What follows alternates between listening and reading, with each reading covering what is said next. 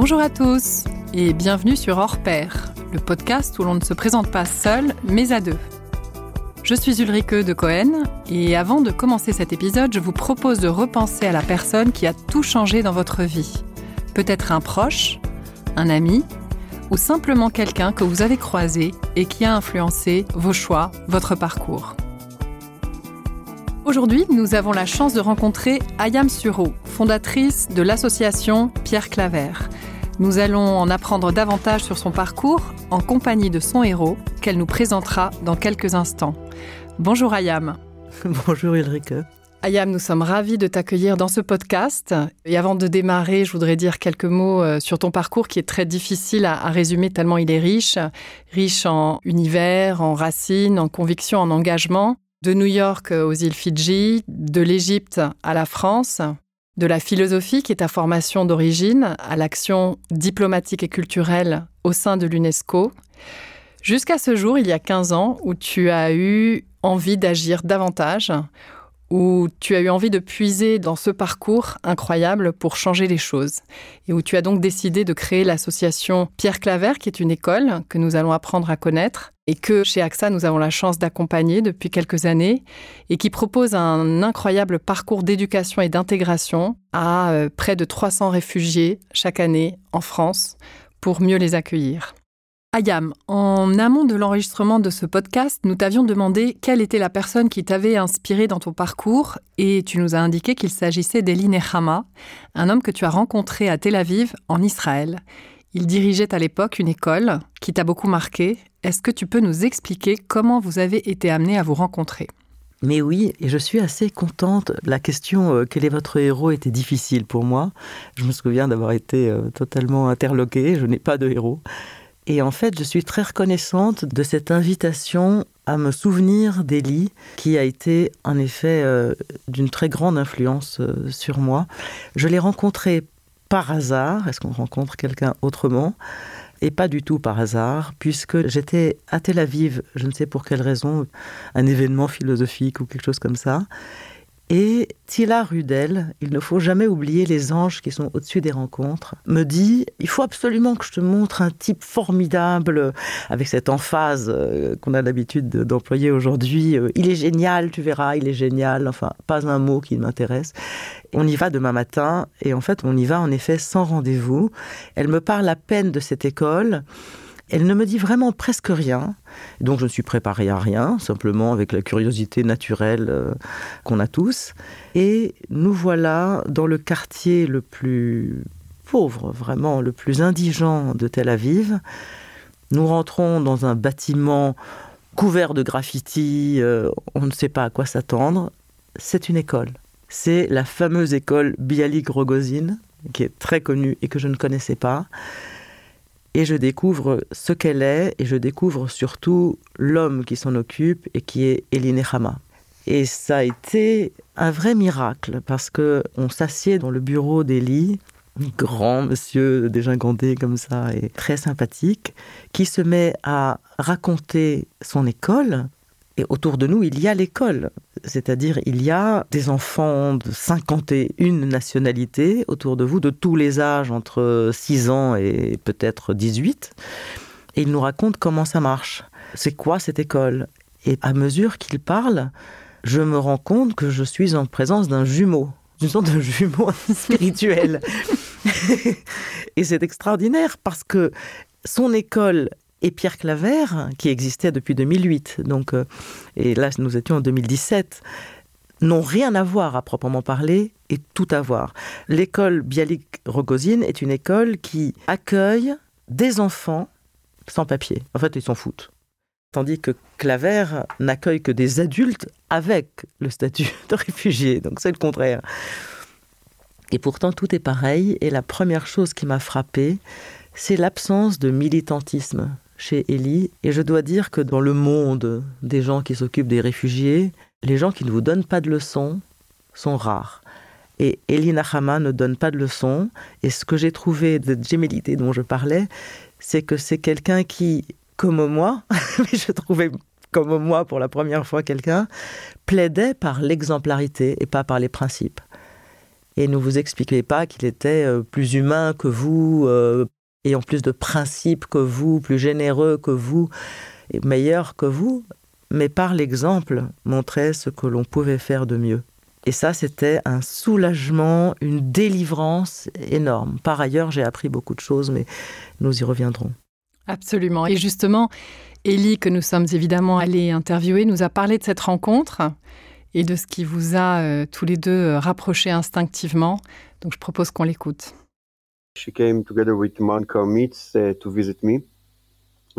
Elle est venue me rendre visite avec Martin Karmitz, et si vous me demandez ce dont je me souviens, c'est son sourire et l'éclair dans ses yeux. Parce que dès qu'elle est entrée, nous avons eu l'impression de nous connaître depuis très très longtemps, bien que nous ne nous soyons jamais rencontrés avant. Elle était très enthousiasmée par l'esprit et après la visite, pendant les quatre années qui ont suivi, nous avons continué à travailler ensemble, à réfléchir et à discuter sur les sujets de ces communautés d'immigrants et la question de l'immigration partout dans le monde. Si vous me le demandez, j'ai ressenti qu'elle avait le cœur ouvert, l'esprit ouvert et une personnalité qui m'a vraiment impressionné. Vous ne pouvez pas ignorer quand elle entre dans une pièce ou quand elle parle. Cela crée facilement et doucement une sorte de dialogue, non seulement par les mots, mais aussi par les sensations. Nous sommes devenus très proches au niveau familial. C'est devenu très personnel. Alors c'est incroyable parce que quand on t'écoute et on écoute Ellie, on a l'impression d'assister à la scène, à cette première rencontre. Est-ce que tu as une réaction à ce passage? Écoute, je t'avoue que je suis assez émue. J'ai ému d'entendre sa voix à nouveau. Je ne l'ai pas vue, revue depuis le Covid et je, ne pensais pas être aussi ému par euh, le son de sa voix. On entend le naturel chez lui, cette facilité à parler des émotions, des sentiments. Il a tout raccordé, c'est-à-dire c'est un homme qui a mis l'école à l'intérieur de sa vie et sa propre vie à l'intérieur de l'école. Et ça, cette absence de pudeur, je dirais, m'a délivré. On y reviendra sans doute. Et donc, maintenant, il est temps de parler davantage de l'association Pierre Claver avec ce projet d'école au cœur que tu avais donc euh, déjà euh, lancé euh, depuis plusieurs années lorsque tu as rencontré Ellie. Quelles ont été les convictions, si nous remontons maintenant à 2008, les convictions profondes qui t'ont poussé à te lancer dans cette aventure, dans ce projet? Ce ne sont pas des convictions, c'est-à-dire les convictions ne viennent pas dans le cas précis avant le projet la réalité vient avant le projet. C'est-à-dire que nous sommes en 2008 et que à Paris, il y a dans les quartiers nord et est de notre ville beaucoup de personnes, beaucoup de jeunes hommes notamment, partout, abandonnés euh, dans les parcs, le parc Villemain autour de la gare de l'Est, le long des quais de la Seine. Et tout le monde les voit, et à Paris, tout le monde en parle. Tout le monde en parle, et je note que les conversations aboutissent toujours à la même question mais que fait le gouvernement? Que fait l'État? Mais c'est tout à fait indigne. Et c'est drôle parce que les gens se séparent en deux camps. Ils sont tous indignés. Ceux qui ont peur, ceux qui se disent mais on ne sait pas qui c'est, est-ce que ce sont des talibans? D'ailleurs on ne sait même pas si, si ce sont des Afghans. On ne sait pas ce que c'est et les gens ont peur. Et puis les autres expriment une forme de compassion, de charité. Et ce que je retiens, moi, c'est que personne ne se lève pour faire quelque chose. Et donc j'ai l'idée assez simple d'aller voir ces mêmes gens c'est-à-dire mes amis, en leur disant est-ce que vous feriez quelque chose? Si je crée le cadre d'une action possible, est-ce que vous vous lèveriez pour faire quelque chose sans le gouvernement? Et euh, c'est une idée neuve en Europe. c'est certainement une idée neuve en France de faire quelque chose sans l'État. Et ça commence comme ça. Donc euh, on crée ce cadre de Pierre Claver qui n'est pas un projet, qui est le cadre de tous les projets possibles qui est l'opportunité donnée aux Parisiens, très local, de faire ce qu'ils ont envie de faire. Ceux qui ont envie euh, d'accueillir chez eux le feraient, ceux qui ont envie d'enseigner le français le feraient, ceux qui ont envie de soigner les dents le feraient, ceux qui ont envie de caresser la tête le feraient, je m'en fiche en fait, faites ce que vous voulez. Ça c'est un cadre. Et c'est à proprement parler une association, c'est-à-dire les gens s'associent pour faire quelque chose sans l'idée du tout, et c'est là où je rejoins beaucoup Nahama, de militer contre un gouvernement impuissant, incompétent et patati et patata, de manifester toute la journée plutôt que de faire des choses, mais de, de proposer un modèle possible.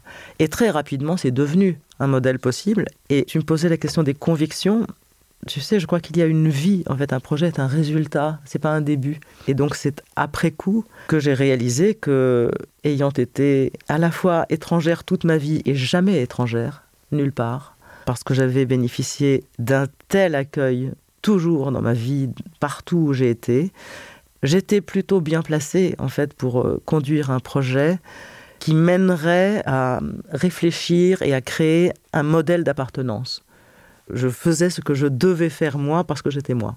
J'aimerais qu'on approfondisse la discussion sur ce cadre que tu as créé, c'est exactement le bon mot. Et ce qui me frappe, moi, beaucoup dans, les échanges qu'on a eus euh, avec toi, avec tes équipes et avec les, élèves de l'école, c'est vraiment cette idée que chaque volontaire entrant qui arrive peut proposer une nouvelle idée. C'est effectivement cette possibilité de contribuer en toute liberté et d'apporter ce que chacun porte avec soi. Est-ce que tu peux euh, nous en parler un petit peu? C'est le plus important. C'est-à-dire que Pierre Claver est une sorte de chaos organisé. C'est délibéré, si tu veux, parce que l'idée de base, c'est d'offrir le plus d'opportunités possibles à la France, avec l'arrivée de tous ces étrangers, et à chacun d'entre eux. Et c'est assez fabuleux parce que à Claver, par exemple, rentre une personne qui dit Je trouve qu'il faudrait offrir des cours de boxe à ces jeunes gens euh, réfugiés, parce que la boxe, c'est à la fois euh, une manière d'apprivoiser son agressivité, mais c'est aussi une discipline formidable, euh, c'est comme une danse, etc. Il arrive et il fait de la boxe. Une autre arrive avec la danse de salon, parce que la danse de salon, les relations homme-femme, la tradition, la grâce, la distance, etc. Un autre arrive avec des cours d'anglais, parce que en réalité, le français c'est bien, mais si on apprenait l'anglais, ce serait quand même mieux, même en France. Ou bien la botanique la botanique volontaire arrive en disant alors moi je suis une grande spécialiste de la botanique, je trouve que les gens n'observent pas assez ni la nature ni les choses. Autrefois ça s'appelait les leçons de choses. Et donc je voudrais emmener les élèves pour découvrir la nature, mais pas seulement la découvrir euh, comme ça les mains attachées dans le dos, mais faire des dessins, créer des herbiers, observer, être attentif.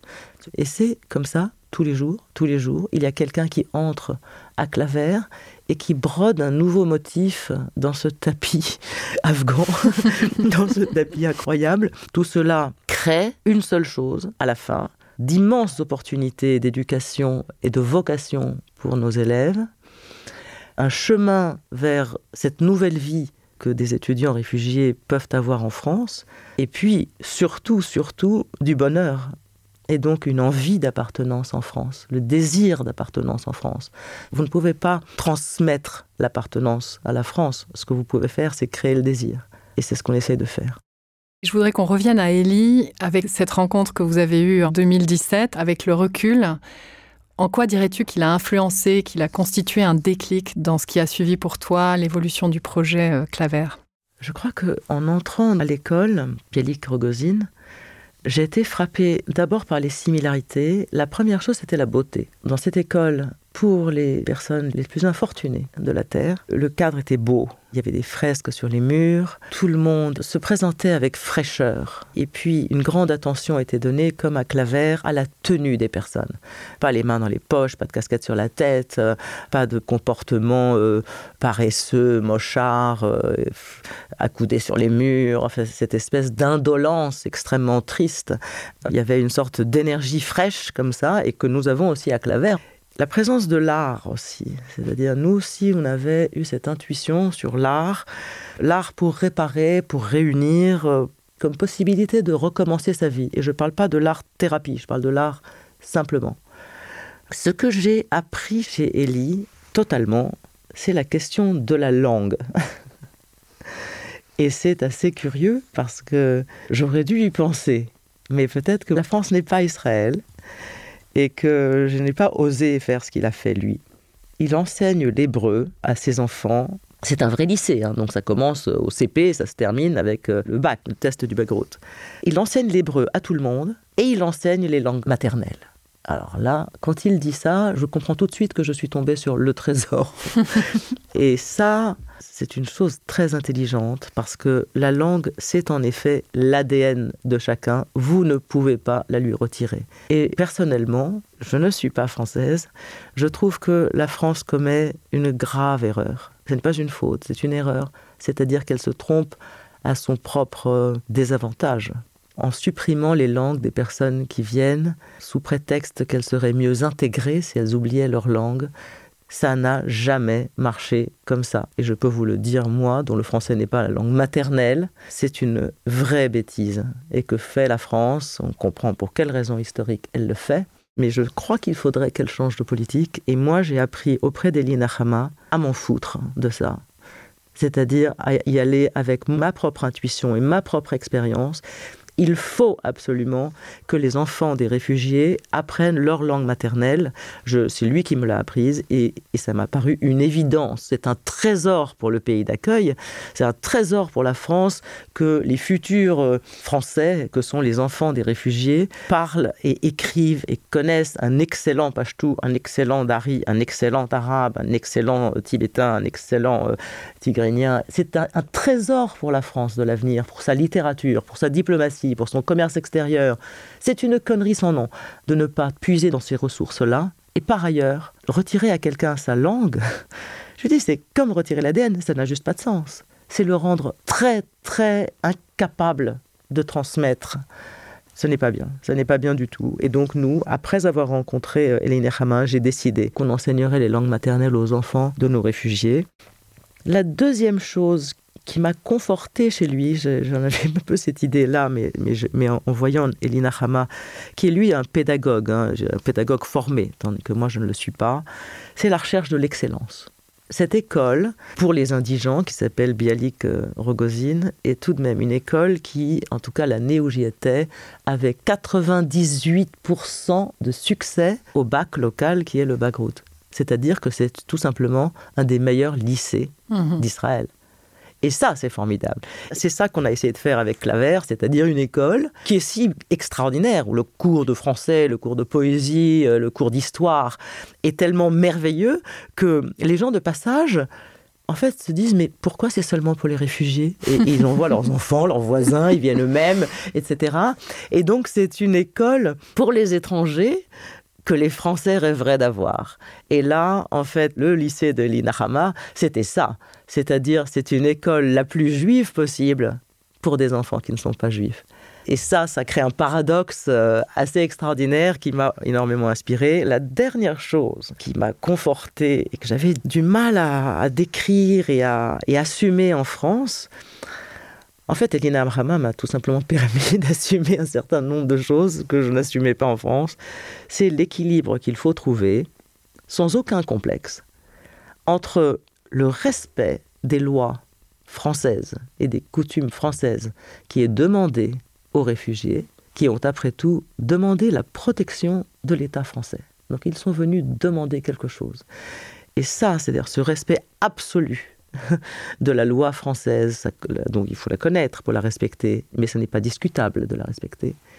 Et de l'autre côté, le fait d'apprendre lentement, doucement, au contact des étrangers, à nous débarrasser des préjugés que nous avons toujours que nous avons toujours, mhm. y compris moi. C'est-à-dire, j'ai été comme un oignon euh, qui se défait à Claver en 15 ans. J'ai perdu moi-même énormément de préjugés c'est un travail que nous devons faire aussi. Et cet équilibre à trouver entre l'effort, le travail, l'intelligence que nous devons faire à l'égard des étrangers de notre côté et le respect qu'on leur demande de l'autre, de nos lois, cet équilibre doit être trouvé sans complexe. Ça, c'est la dernière chose que j'ai appris. Donc l'art, la langue, l'excellence et l'équilibre. Ce sont les choses que j'ai appris de Nahama et de son école et qui continue à fonctionner comme ça. L'école existe encore. Si il y a une chose aussi que nous avions en commun dont je n'ai pas parlé, c'est que une école est une maison parce qu'une maison c'est une école toutes nos maisons sont des écoles. C'est vrai. Voilà. Et c'est ça que nous oublions. En France, par exemple, toute la journée, on montre du doigt l'éducation nationale qui est en faillite, qui est une catastrophe, etc. Et comment sont nos maisons? Est-ce qu'elles sont encore les écoles qu'elles ont toujours été? Absolument. Voilà. Absolument. Et donc c'est ça, si vous allez à Tel Aviv, vous, vous rentrez dans Bialik, euh, Rogozine, vous verrez que c'est avant tout une maison. Et Pierre Claver, c'est une maison. On va écouter un autre extrait de notre discussion avec Ellie, puisque bien sûr les rencontres, elles ne se font pas euh, simplement dans une direction, elles ont évidemment euh, également un impact sur l'autre. Et nous avons voulu euh, l'écouter sur ce qu'il a ressenti et sa réaction lorsqu'il a su que tu l'avais choisi comme ton héros, même si le terme est discutable. Quand elle m'a appelé et qu'elle m'a dit qu'elle m'avait choisi comme la personne qui serait son héros, nous avons discuté pour savoir ce que ça voulait dire, ce que c'était d'être un héros. Et je lui ai dit, écoute, je ne suis pas un héros, tu es un héros. On ne s'est pas bagarré là-dessus, mais on a bien compris que nous étions tous les deux dans la même situation. C'est elle que je choisirais comme mon héros, parce que c'est quelqu'un qui nous inspire, de laquelle on apprend. Et on ne peut qu'apprécier ce qu'elle fait pour la société là-bas, mais pour le monde aussi, parce que c'est un héros. Elle se bat pour les droits de l'homme, elle ne juge pas, ne critique pas. Elle est juste humaine dans un moment critique, quand les autres ont besoin de nous. Et je pense que ça a été la première connexion entre nous, parce que je me sentais un peu pareil dans ma situation à ce moment-là. Qu'on voit bien les, les, points de rencontre et de, et de gébilité, comme tu disais. Eli a commencé sa carrière en tant qu'acteur. Il l'a été pendant 15 ans. Et donc, tu le disais, hein, ce rôle très important que joue l'art dans l'éducation, comme effectivement tu l'appliques également à, Pierre Claver. Ce qui est très beau, c'est que vous avez travaillé ensemble sur une pièce de théâtre, sur Britannicus. Est-ce que tu peux nous en dire un mot? Nous avons monté Britannicus, mis en scène par un, un homme euh, formidable qui s'appelle Vincent Pierry. Et c'était un projet euh, difficile parce que c'est une pièce de Racine. Et nous ne voulions surtout pas euh, que l'on puisse penser que c'était une publicité pour une école de français. C'est-à-dire regarder comment ces étrangers euh, parlent bien français, euh, ils vont jouer une pièce de Racine parce que ce n'était pas l'idée. L'idée, c'était de confier la pièce de Racine à une troupe de personnes qui venaient de Syrie, d'Afghanistan, de Géorgie, d'Iran, et qui avaient de l'expérience humaine décrite par Racine un souvenir peut-être plus proche que nous aujourd'hui. Britannicus, c'est l'histoire d'une mère vorace, d'un fils monstrueux. C'est donc l'histoire de pratiquement tous ces pays. Et chacun de nos étudiants savait exactement qui était Agrippine, il l'avait bien connu. Il connaissait Néron par cœur, il l'avait bien connu. La Junie qui est Yara al-Hasbani a été une Junie dans sa vie. C'était quasiment plus du tout du théâtre. C'était même ça le plus difficile, c'est pour Vincent Pierry de faire jouer la pièce plutôt que vivre la pièce, ce qui aurait été un désastre esthétique. Il a été absolument extraordinaire, déjà dans son choix des personnages, très étonnant. Et on monte cette pièce, et voilà les Alexandrins de Racine habité par ce matériau différent qu'est l'accent, et qui fait que, par exemple, la troupe du français, qui jouait Britannicus en même temps que le pauvre Pierre Claver au français, le jour de relâche, lundi, sont venus nous voir au Maturin et ça, c'était quand même un immense cadeau. Et nous ont laissé des messages absolument extraordinaires en disant qu'ils écoutaient le verre d'une manière différente, précisément à cause de cette résistance de la matière, voyez, de la voix. Le personnage même de Britannicus était joué, bien sûr, en français, le texte intégral de, de Racine, et derrière, doublé pour les moments les plus forts, il y avait comme un chant d'Harry manière un peu grecque de jouer les choses, il y avait comme une doublure incompréhensible pour le public, mais dont on ressentait que c'était la même chose, une illustration sonore dans une autre langue, et donc il faisait écho dans toutes les cultures.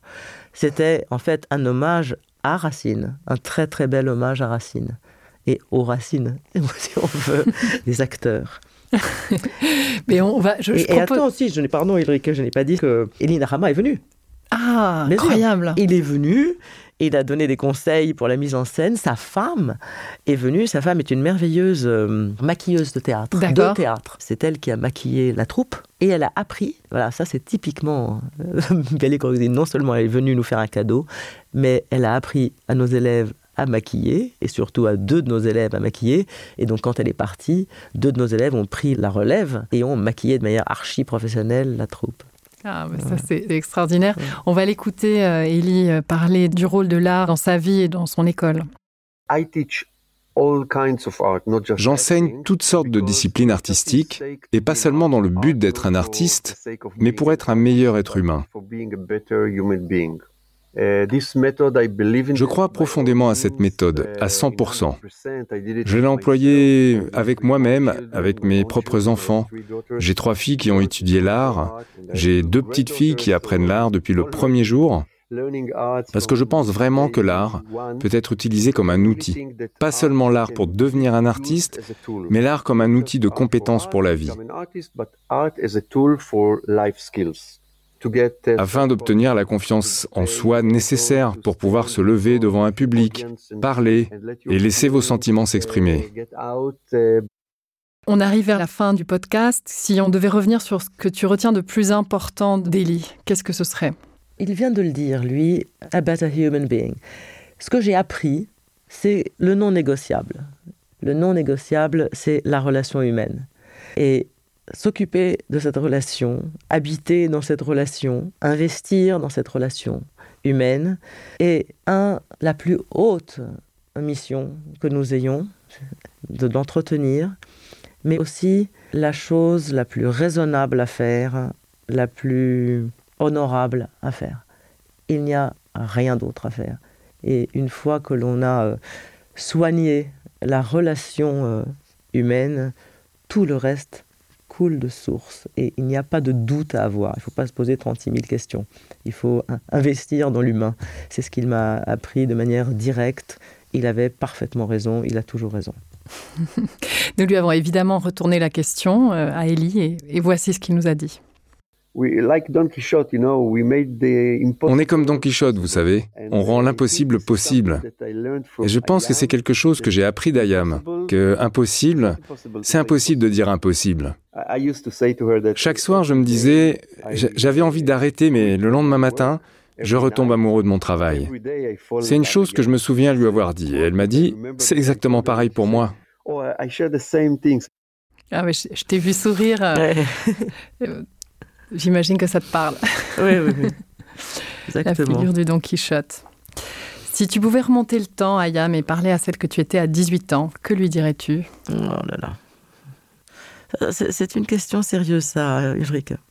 Ou bien je lui dirais en une, une sorte de boutade, c'est euh, Hang on, love, it's going to be a tough ride. et, oui, c'est ce que je lui dirais. C'est en fait, ce n'est pas moi qui parle à la jeune fille de 18 ans que j'ai été, c'est elle qui me parle très très souvent. Et de temps en temps, je lui ai envie de dire tais-toi, tu ne sais pas comme la vie est dure quand on n'a pas 18 ans. tu as bien raison, je suis d'accord. Pour finir, on a demandé à Ellie s'il fallait écrire un livre sur toi, Aya, mais je pense qu'il faudra écrire un livre. C'est tellement, tellement riche, tellement inspirant.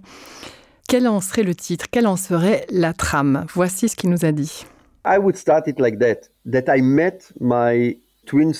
Je commencerai comme ça. J'ai rencontré mon âme sœur. Soudain, ça a été le coup de foudre. J'avais trouvé mon âme sœur, celle qui n'a peur de rien ni de personne et qui combat pour ses croyances.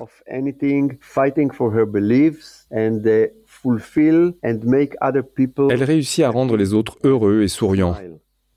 Quelque chose que j'écrirai, c'est qu'elle est un héros, parce qu'elle encourage des gens. Prendre les gens dans la rue au point le plus bas de leur vie et leur montrer le chemin, la lumière,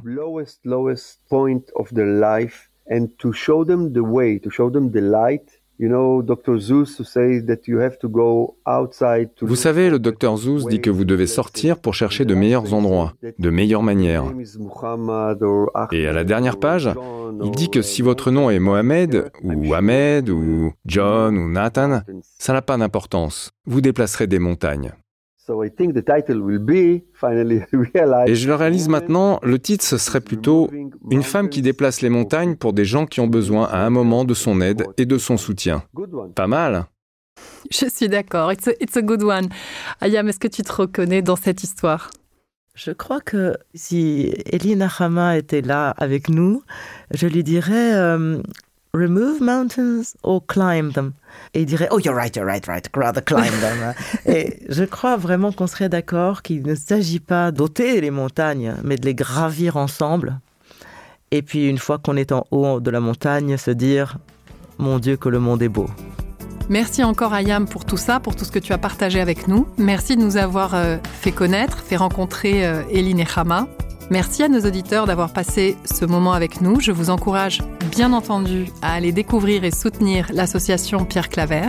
Et nous vous donnons rendez-vous très bientôt pour un nouvel épisode de Hors Pair.